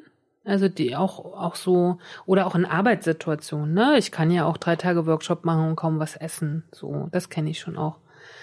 Aber ich, ich muss, also so wie ich seit Donnerstag bin, so kenne ich mich auch wenig, ehrlich gesagt. Also weil es einfach ja wirklich eine ex, so eine Extremsituation ist, wie sie ja kaum jemand von uns schon vorher erlebt hat, irgendwie, ne? Mhm. So. Und äh, merke halt irgendwie, dass, dass ich sozusagen von Angst getrieben bin und dass ich irgendwie, ne, das mit dem Essen mache und keine Ahnung. Und ähm, wie gesagt, ich möchte mir auch eigentlich nichts Schlimmeres noch vorstellen. Das reicht eigentlich schon wieder aus. Ja. So. Ähm, aber bin ich auch deiner Meinung, wir dürfen uns schon noch mal auf ganz schön viel gefasst machen. So. Auch wenn es den Erdball hoffentlich nicht verschlucken wird, halt irgendwie. Aber auch die Möglichkeit war, glaube ich, nie größer als jetzt. So. Mhm. Ähm, ich habe mich dann so ein bisschen daran erinnert gefühlt, so vom, so vom, von den Emotionen her, dass ähm, vielleicht vergleichbar, wenn du zum Arzt gehst und irgendwie diese Mitteilung kriegst, dass du so eine tödliche Krankheit hast oder so, weißt du? Mhm. Also so, so ein bisschen. Mhm. Also ich habe eine Bekannte, die irgendwie sehr krank ist und dann denke ich mir auch, finde ich immer so bemerkenswert, wie man wie man auch gut damit umgehen kann und ich, ich, ich, ich struggle auch so mit irgendwie sowas, mit, mit diesem, zum Beispiel seit ein paar Tagen mit diesem Egoismus, der Angst um mein eigenes Leben. Das ist auch so strange, weil ich wäre ja in die Ukraine gefahren und hatte dann nicht Angst. Mhm. Ne, ich habe auch schon, ich habe auch in Istanbul schon ein, ein, ein Selbstmordattentat miterlebt und hatte da auch keine Angst und so. Also ich habe schon ein paar Mal in meinem Leben Situationen erlebt, die sehr nah am Tod waren, sage ich mal, und hatte da nie Angst. Aber jetzt, seit, seit gefühlt drei Tagen, habe ich ständig Angst. So. Mhm. Weißt du? Und finde aber das total bescheuert, das zu haben, wo ich hier in meiner warmen Wohnung sitze mit viel Essen. So. Mhm. so. Irgendwie. Na, mir geht's manchmal anders. Also ich habe jetzt, also ich habe immer so eine unterschwellige Angst. Also es ist schon so im Hinterkopf immer da, dass ich mir denke, puh, man merkt, dass irgendwas passiert, man merkt es an den Tankstellenpreisen, man merkt es irgendwie, aber das ist ja, war ja auch schon vor dem Ukraine-Krieg so, dass da halt durch die Pandemie und so sich gerade so viel verändert. Also wenn wir unseren Wocheneinkauf machen und ich hinterher den Zettel so sehe, denke ich mir jetzt, habe ich äh, gerade Gold gekauft oder was hier los? und ähm, sowas macht mir halt Sorgen. Ja, ist ja auch total egoistisch, aber ähm, das habe ich dir vorhin auch schon gesagt. Dieses, ich habe so dieses Gefühl, dass ich ja jetzt schon nicht so in einem krass großen Luxus lebe, ja. Ähm, also für unsere Verhältnisse hier. Und dass ich aber auch irgendwie gefühlt so wenig bereit bin, den halt abzu, also noch mehr davon abzugeben. Ähm, und ich habe so Angst davor, dass das aber zwangsläufig so passieren wird jetzt in der nächsten Zeit, weil die Anzeichen einfach alle dafür sprechen. Und dass es ja dann auch nicht nur mir so geht, sondern halt so einer mm, der, der ganzen Gesellschaft und der ganzen mm, dem ganzen Teil der Bevölkerung, der in dieser Verdienstebene äh, ist, in der ich mich befinde, also eher so in der Low Category des, der, des, des Geldbusinesses. Und, ähm, Hast du keine Rüstungsaktien gekauft? Ja, ne? eher nicht so. Ich habe auch noch keinen Panzer gebaut.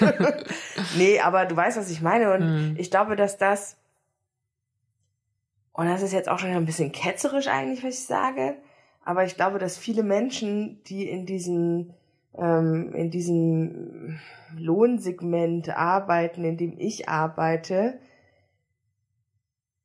da nicht arbeiten, weil sie das so geil finden, da zu arbeiten, sondern vielleicht auch, weil der Bildungsstand vielleicht für viel mehr oder für, für eine andere Art von Job, in der man mehr Geld verdienen würde, nicht gereicht hat. Ich meine, es gibt immer die Ausnahmen von der Regel, die das wirklich aus der Passion heraus tun und ich finde auch überhaupt nichts verwerflich daran, weil diese Berufe sind ja wichtig und werden gebraucht und grundsätzlich bin ich eh der Meinung, das müsste viel besser bezahlt sein, weil die halt wichtig sind, ja, weil es eben auch diese Menschen geben muss, die solche Berufe machen, die halt eine andere Art von Intelligenz und eine andere Art von Aufopferung gebrauchen. Ja, naja, vor allen Dingen so. sind ja diese Berufe die Infrastruktur, die unser Leben aufrechterhält, genau. sehr häufig. Ne? Sind halt einfach auch wichtig. Hm. Und aber um wieder zu dieser intellektuellen Frage zu kommen, diese Menschen reagieren natürlich ähm, anders auf, also äh, vielleicht weniger verständnisvoll, weil sie eben immer schon in ihrem Leben so gebeutelt wurden, weil auf ihren Rücken ja immer die Scheiße ausgetragen wird, so. Und ähm, weil dann vielleicht auch eben der eine reflektierende Gedanke fehlt, um zu sagen, okay, das ist passiert jetzt aber nicht, weil die Leute uns hassen, so oder weil schon wieder irgendwie wir getreten werden, sondern weil da jetzt gerade was passiert, was gar nicht in der Macht von irgendwem steht. Aber diese Menschen, egal wie, werden sich wehren gegen das, was passiert mit ihnen. Hm. Weil die äh, den höheren Zusammenhang vielleicht nicht sehen, der da eben gerade auf einer, auf, auf einer politischen Ebene passiert und dass eben die Möglichkeiten, das anders zu handhaben, vielleicht gerade nicht da sind. Die sehen dann nur, ey, hier passiert gerade was, was mich in meinem persönlichen Bereich sehr einschränkt. Und das will ich mir nicht gefallen lassen, weil das passiert schon seit Jahren. Immer hm. wieder uns. Hm. Und ich habe Angst davor, dass hier bürgerkriegsähnliche Zustände passieren, weil Menschen um ihrer, Exist um ihrer Existenz finanziell bangen. Hm. Weil sie ihren Wochenend oder ihren Wocheneinkauf nicht mehr bezahlen können. Weil sie nicht mehr wissen, ob sie zu Hause heizen oder den Kühlschrank voll machen oder ob sie überhaupt noch einkaufen, weil sie die Stromrechnung für den Kühlschrank nicht bezahlen können. So, ich davor habe ich davor habe ich Angst. Also weil ich glaube, das sind die realeren Bedrohungen, die uns in unserem Land passieren können, als die, dass uns morgen äh, Fliegerbomben um die Ohren fliegen. Weil ich glaube, das ist wirklich, davon sind wir weiter entfernt als andere äh, Länder, die weiter in, im Osten sind, ja, also die noch näher dran sind. Aber ich glaube, das sind Sachen, die bei, die bei uns durch die jahrelange auseinander, das ist durch das jahrelange Auseinanderdriften von Arm und Reich was hier über Jahre immer weiter passiert ist. Das Auflösen von einer Mittelschicht. Dass es halt die gibt, die alles haben und die, die immer am unteren Rand kratzen.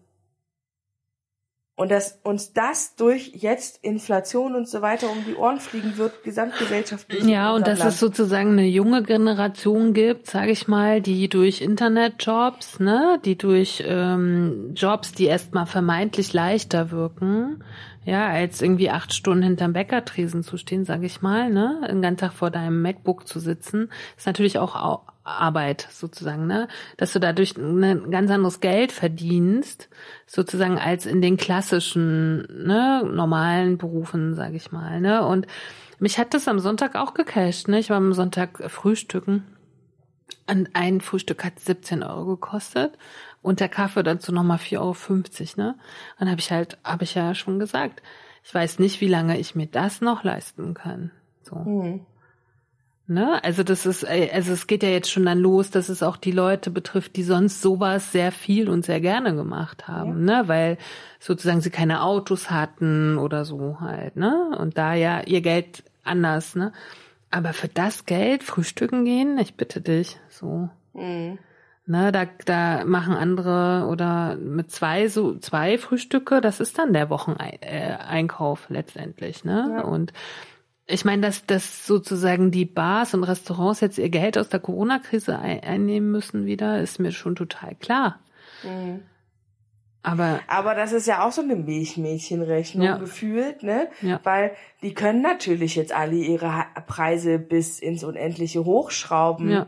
Aber dann werden ganz viele Leute sagen, ja, alles klar, ne, bei äh, 25 Euro, die ich für ein Frühstück irgendwo ausgeben muss, gehe ich halt, wenn überhaupt, vielleicht noch einmal im Monat irgendwo frühstücken. Mhm. So. Und nicht mehr äh, jeden dritten Tag ja. wie vorher. Oder ich mache das halt, gehe nicht mehr jedes Wochenende mit meinen Freundinnen brunchen, sondern mache ich halt den Brunch bei mir zu Hause. Und ich weiß, so. als ich Studentin war, und da war ich wirklich noch Studentin, waren wir jeden Sonntag brunchen.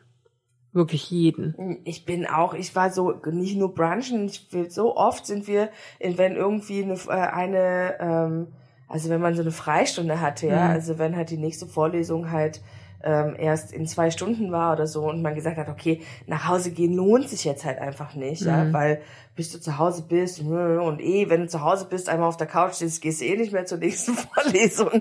Also bleibst du mal irgendwo in der Innenstadt und dann ist man halt irgendwo reingegangen und hat halt einen Kaffee getrunken, eine Kleinigkeit gegessen oder hier so, ne? Oder da noch eine cool. Also ich weiß nicht, wie oft ich in irgendwelchen Lokalen einfach einfach nur um Zeit zu überbrücken ja, saß, ich auch, ja? auf jeden Fall. Kannst ich meine, das sind ja, das sind natürlich total Luxusprobleme, sage ich mal.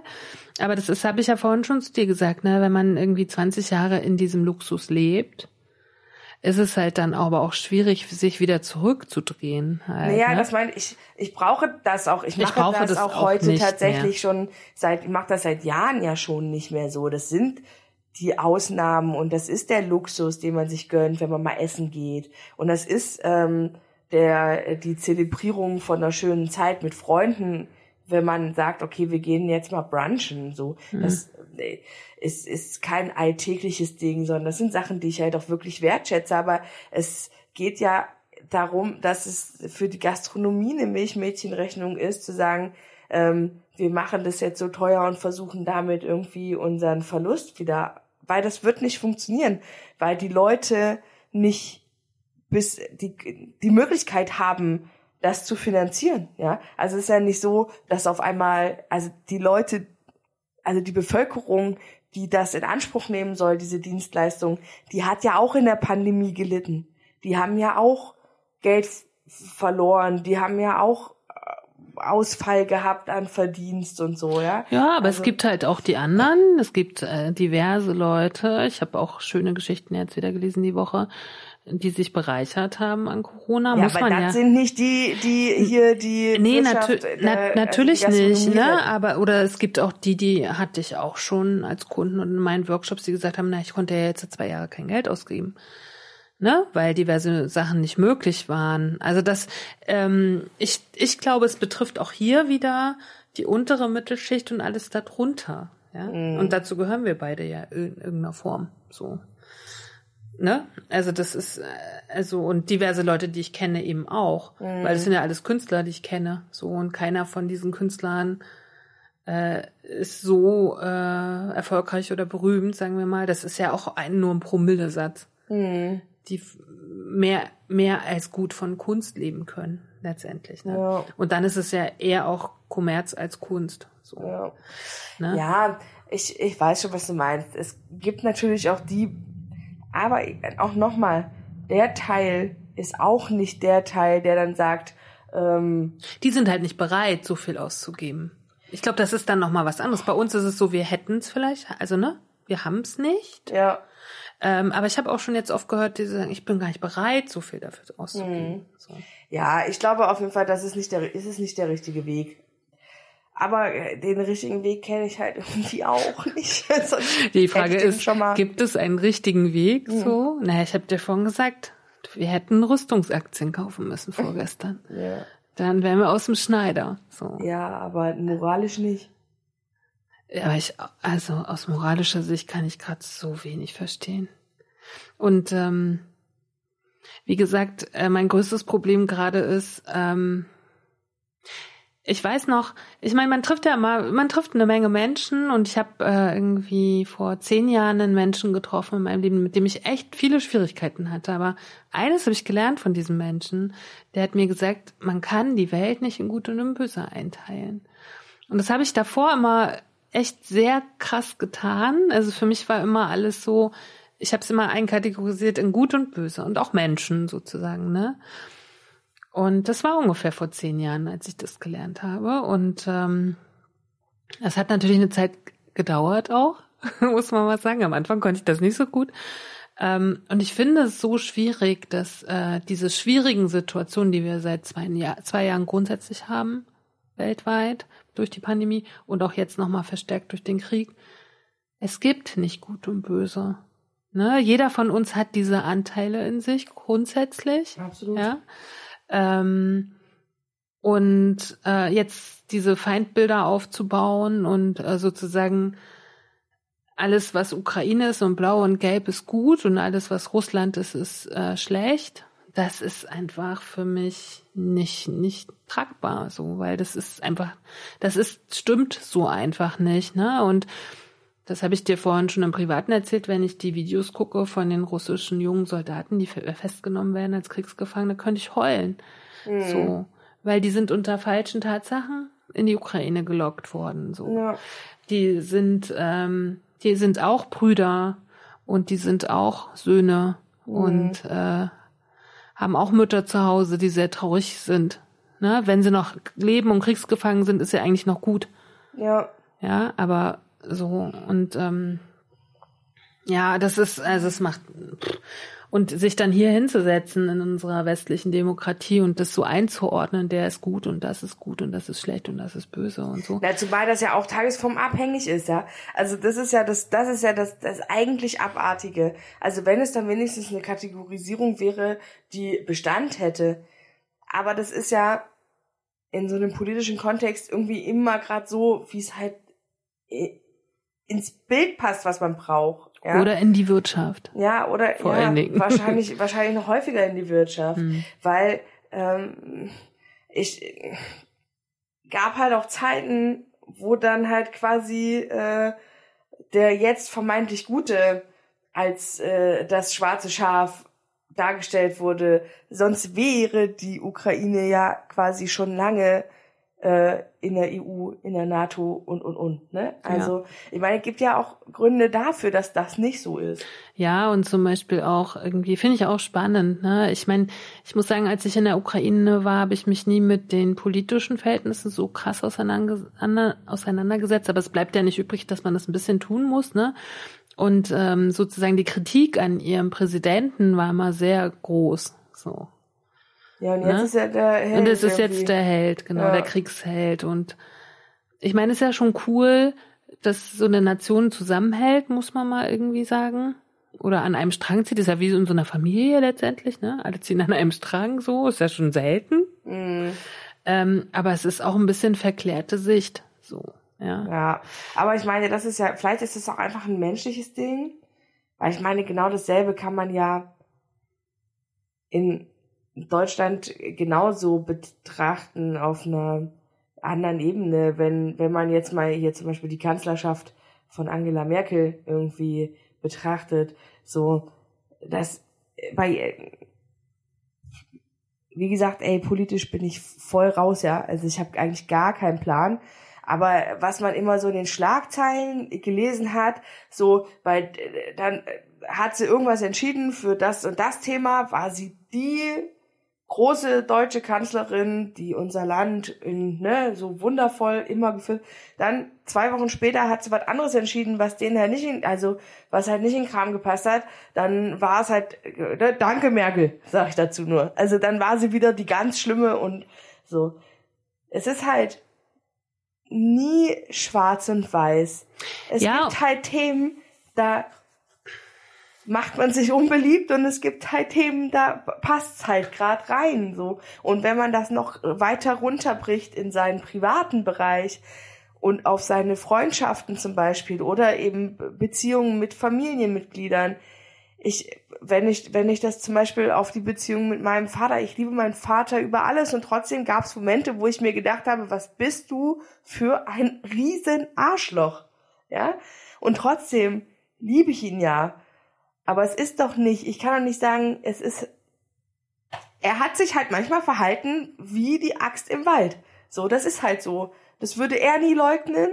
Das kann ich nicht negieren. So, das ist halt so. Und trotzdem ist da ja eine Bindung. Und man muss das doch akzeptieren, dass es nicht nur gut ist. Und wie schlimm wäre es, wenn immer nur alles gut wäre. Ja, aber ich glaube, Menschen in unserem Kulturkreis sind ständig, definieren sich ständig über Glück.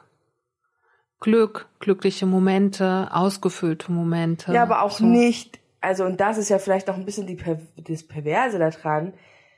Äh, Das ist ja nicht das Glück, was sie empfinden, sondern das Glück, was auch in der Außenwirkung als Glück wahrgenommen wird. Hm. Weißt du? Also Gesellschaftlich relevantes Glück auch noch. Genau, ne? gesellschaftlich relevantes Glück. Weil es ist ja, also,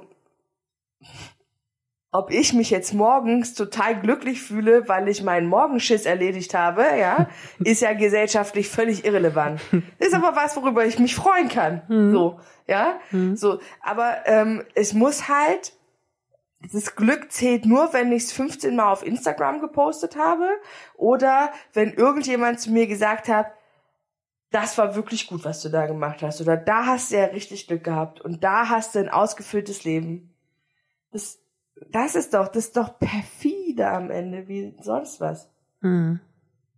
Ja, und das manchmal auch in, in Situationen, wo es halt gerade gar nicht glücklich erscheint, ja, oder wo es irgendwie so sich aneinander, die Aneinanderreihung von Pech oder so, dass man in diesen Situationen eine Menge lernt über sich und über den anderen, ja. Sick of it, der Podcast, Ja. ne, haben wir vorhin auch nochmal, weil ich den jetzt auch gerade höre tatsächlich und wir vorhin noch gesagt haben, also die Frau hat im Scheißetopf echt gut gewühlt, ne? Also die hat richtig schon die eine oder andere Arschkarte gezogen in ihrem Leben und trotzdem macht die nicht den Eindruck, als wäre die ein gebrochener Mensch, so. Hm. sondern eigentlich eher, als wäre die, als hätte die ganz viel mitgenommen aus diesen ganzen schlechten, vermeintlich schlechten Sachen, die ihr passiert sind. Hm. Aber das glaube ich auch immer so ein bisschen mein Ansatz, ne? Also ich versuche ja auch immer, wenn die negativen Dinge passieren, nochmal darüber nachzudenken, was dadurch passiert ist, was mich vielleicht wieder ein Stück vorangebracht hat. Hm. Natürlich wünschte ich mir auch, mir würden weniger beschissene Sachen passieren, weil ich brauche die auch nicht ständig in meinem Leben. Aber letztendlich formen die einen ja auch. Hm. Und erst, erst, erst die Anwesenheit von Unglück macht Glück ja relevant. Hm. Ne? Ja. Oh, wie war dieser wunderschöne äh, Spruch von Bertolt Brecht? Mit dem armen und dem reichen Mann.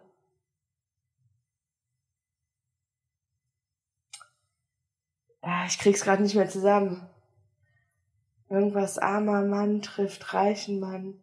Und der arme oder der reiche Mann sagt gleich, wär ich nicht, äh, wärst du nicht arm, wär ich nicht reich. Mhm. So. Ey, sorry, wenn das jetzt falsch zitiert war, ja, aber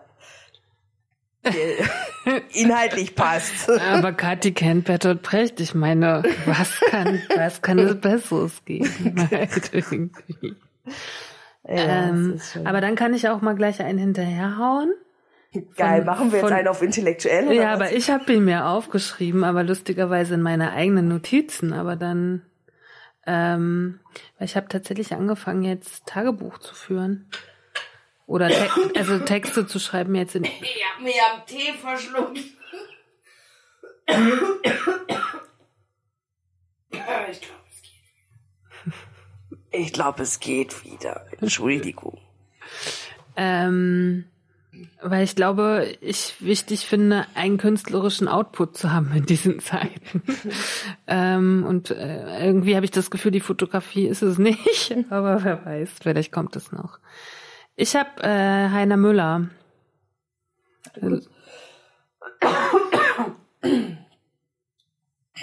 Geht's denn wieder? Bitteschön. Ist ja auch in Verbundenheit mit Bertolt Brecht, ne, übrigens. Ist ja der Nachfolger von Bertolt Brecht. Lustig, wie es passt. Ne? Pass auf. Denn ein Schwert kann zerbrochen werden und ein Mann kann auch zerbrochen werden. Aber die Worte fallen in das Getriebe der Welt uneinholbar, kenntlich machend die Dinge oder unkenntlich. Tödlich dem Menschen ist das Unkenntliche. Unkenntliche.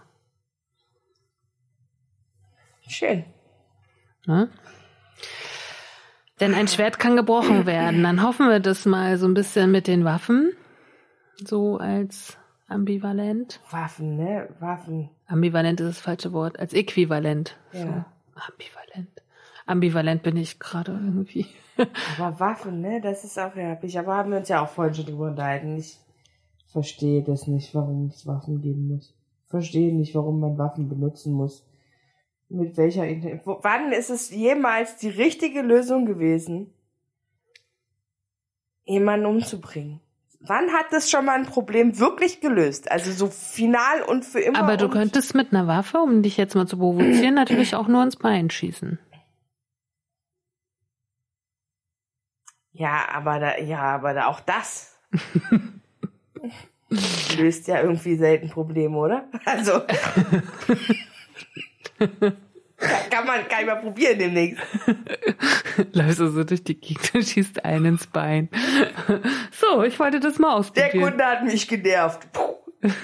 Ins Bein geschossen. Ich glaube nicht, dass das hilft. Ja, er knickt mal kurz ein. Vielleicht kommt er nicht wieder. Ja. Oder ich stehe nicht mehr hinter der Theke. Wahrscheinlich das, oder? würde ich meinen. So, belassen wir es mal dabei, würde ich sagen. Ne? Ähm, hoffen wir mal, also, ach so, das wollte ich vorhin noch dazu sagen. Das ist äh, auch so ein schöner Unterschied zwischen Kathi und mir. Ne? Kathi macht sich ganz realo Sorgen. Ich mache mir wieder nur äh, über die Existenz im Allgemeinen Sorgen. so. Ich denke, okay, krass, die Umwelt, krass, Atomschäden und so halt irgendwie, ne? Und denke immer so, ja, so ein bisschen fatalistisch halt irgendwie, ne? So. Ja, du machst immer schon die Ebene drüber auf. Ja. Und ich lebe mehr so im Jetzt. das stimmt. ähm, ja, das stimmt. Genau, genau, so ist es. Aber jeder ist halt so, wie er ist halt und so, wie er das fühlt irgendwie, ne? Ja, vor allem ist ja auch immer gut, ich meine, gut, jetzt in dem, in der Paarung von Ängsten ist das vielleicht eher nicht so geil, aber ich meine, grundsätzlich ist es ja immer gut, weil wir uns richtig, also weil wir uns ja dadurch wirklich ergänzen. Ja. So. Also ich hole dich manchmal einfach ein bisschen zurück und denke mir, fahr dich mal, fahr dich mal runter. Ein kleines bisschen nur. Und ja. äh, du machst manchmal für mich den Weg einfach frei, damit ich da mal denke in der Ebene. Ja. So und mal rauskomme aus diesen kleinkarierten. Ja, aber das kleinkarierte, das hat mich ja schon als Kind genervt. Also das ist, das ist einfach gar nicht so meins. so. Aber es ist manchmal auch wichtig, sich darüber Gedanken zu machen. Nee, natürlich, aber sozusagen in dem äh, klein karierten Leben kann ich mich zwei Tage aufhalten und dann muss ich da aber weg. Da ersticke ich drinne oder das will ich nicht. Das ist einfach. Ich war so froh, als ich mit 18 ausziehen konnte. Das stimmt, aber ich meine, du hast ja, also wenn man jetzt mal kleinkariertes Leben in in den Alltag übersetzt, ne? Also, ja. weil für mich ist ja, also Kleinkariert ist so negativ verhaftet, deswegen ja. will ich das einfach jetzt mal nicht Na, aber Kleinkariert steht halt einfach für mich ohne Wertung, aber es ist so ein, so ein normatives, regel, geregeltes Leben. Und das, das ertrage ich halt nicht. Das stimmt, aber ich meine, jeder, jeder Mensch hat ja in seinem, für seinen Begriff einen ein normat also ein geregeltes Leben. Ich meine, du hast ja auch Dinge, die du theoretisch jeden Tag wiederholst, ja? Also ich meine, du hast ja auch deine Routinen im Alltag. Aber wenig, tatsächlich. Also so richtig Routinen habe ich wenige, außer dass ich meine meine tägliche Lektüre habe und meinen Kaffee so. Genau, ja, aber auch das, ja. Ja, gut, aber das erdrückt einen ja nicht. Aber zum Beispiel solche ganz banalen Sachen wie drei tägliche Mahlzeiten zu drei gleich gleichen Uhrzeiten, wie es bei vielen Menschen ist. Und sozusagen danach auch der Tag ausgerichtet, ne? So. Ähm, bei mir, manchmal trinke ich meinen Kaffee um neun und manchmal auch erst um eins, so je nachdem, wie es kommt, halt irgendwie.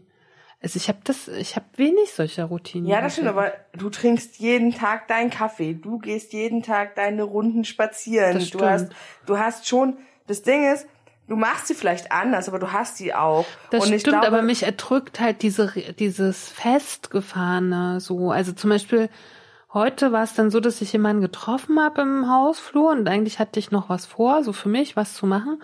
Und dann habe ich aber zwei Stunden im Hausflur geredet, so, weil mir das wichtig erschien. Ich glaube, dass das aber mehr Leute, ja, aber ich glaube, dass dieses, ähm, dieses Ausbrechen aus den Mustern machen die Leute häufiger, als man das glaubt. Und deswegen glaube ich immer nur, dass wenn man drauf guckt, so ein normativer Alltag ähm, so drüber gestülpt ist.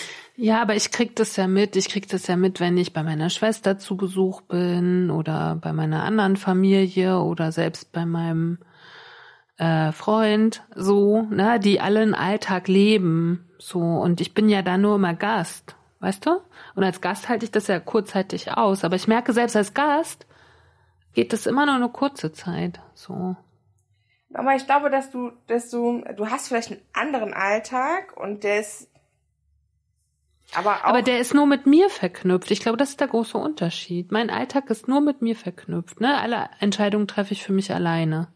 Ja. Selbst. Ähm, aber da drin mal zu verweilen, das wollte ich sagen. Also dann, Mhm. zu, also einfach sich in diesem, in diesem Verbringen seines Lebens, weil du gehst immer, du gehst immer raus und manchmal fühlt sich das für mich auch an wie Flucht vor dir selbst, also vor dem Auseinandersetzen mit solchen Nö, also das habe ich gar nicht.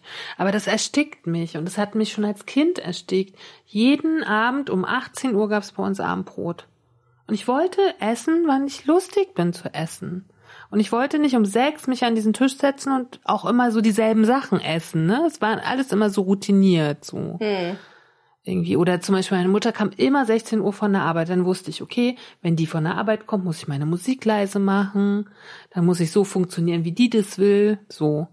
Das hat mich schon einfach, äh, also ich bin einfach, glaube ich, so Mensch, ich brauche so krass viel Selbstbestimmung über mein eigenes Leben. Hm.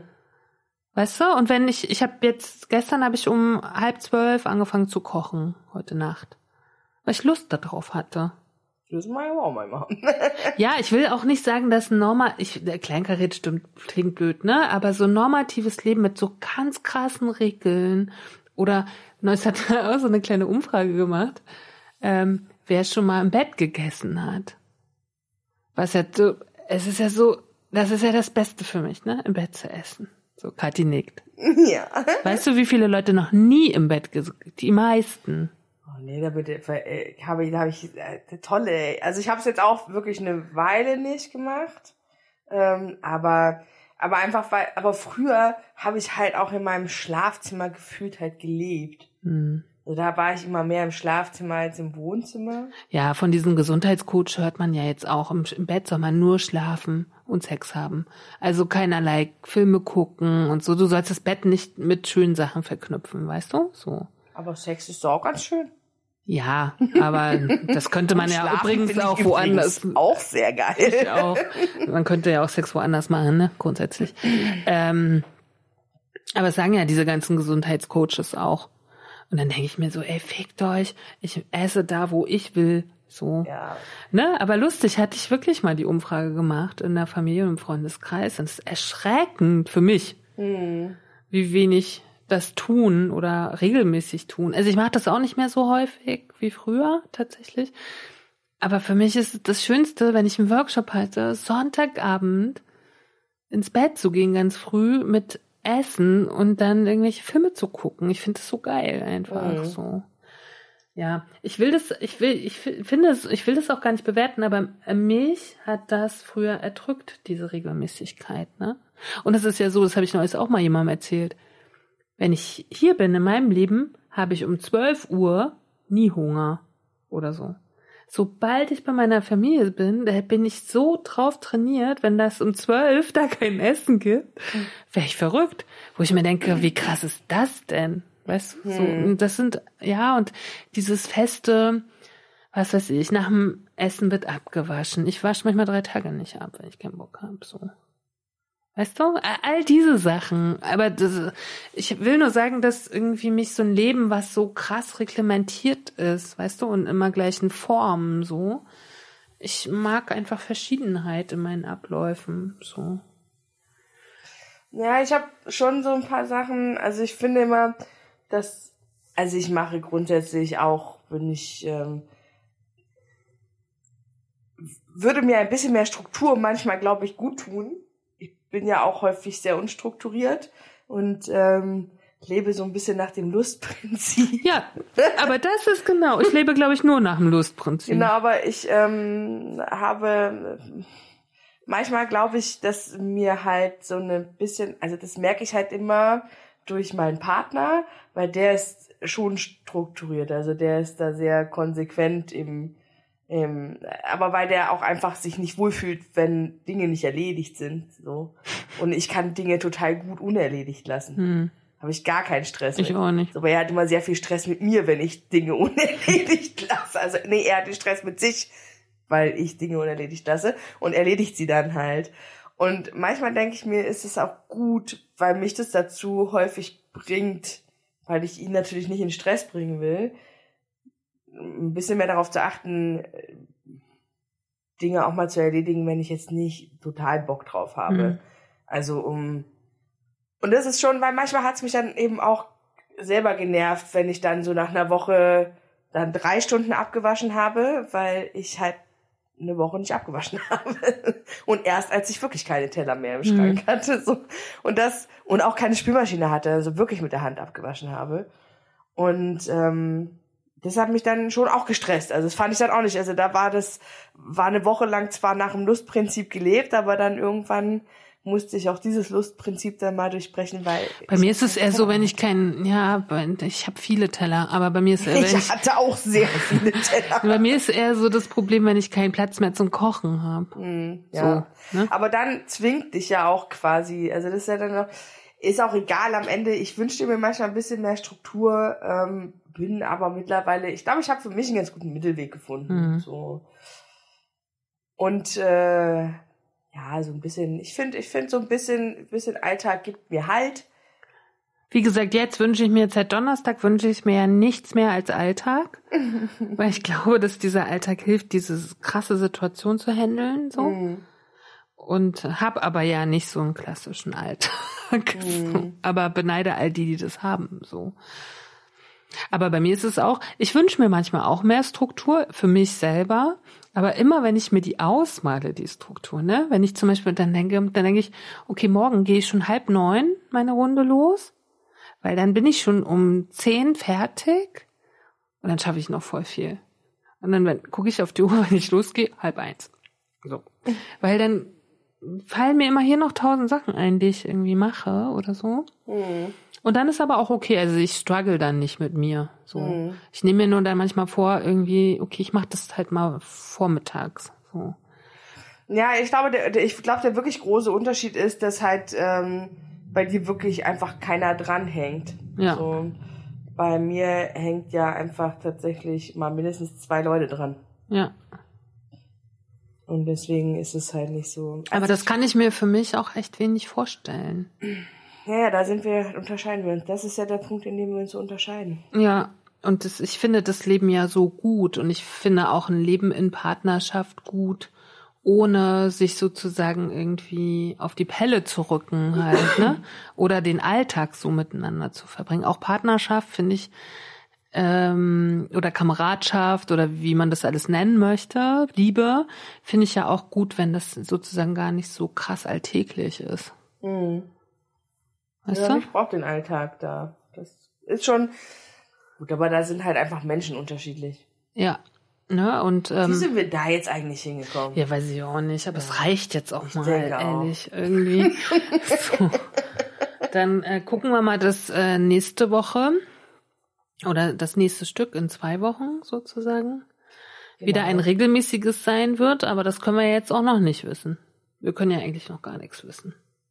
Das stimmt, aber Geplant ist es zumindest. Ja, und ich habe auf das Stück auch tatsächlich sehr viel Bock, also das würde ich gern machen. Aber nur das. Danach können wir wieder außer der Reihe. Da können wir die Struktur wieder verlassen. nee, das war jetzt einfach für mich notwendig, weil ich mir alles andere hätte nicht vorstellen können zu diesem nee, Zeitpunkt. Aber wir gucken mal, was äh, die Zukunft bringt. Ja? Auf jeden Fall. Wir machen heute auch mal gegen die Strukturen, machen nichts zu sagen, nichts zu steady, machen wir das nächste Mal. Ja. Spendet mal euer Geld aktuell an UNICEF oder ja, sowas halt. An auf jeden Fall an irgendwelche Organisationen, die das in die Hand nehmen. Diese ganzen privaten Geschichten sind wirklich Quatsch. So. Äh, wir haben große Hilfsorganisationen, die auch unterwegs sind und die auch in den Ländern sind. UNICEF ist zum Beispiel noch in, äh, in der Ukraine unterwegs. So.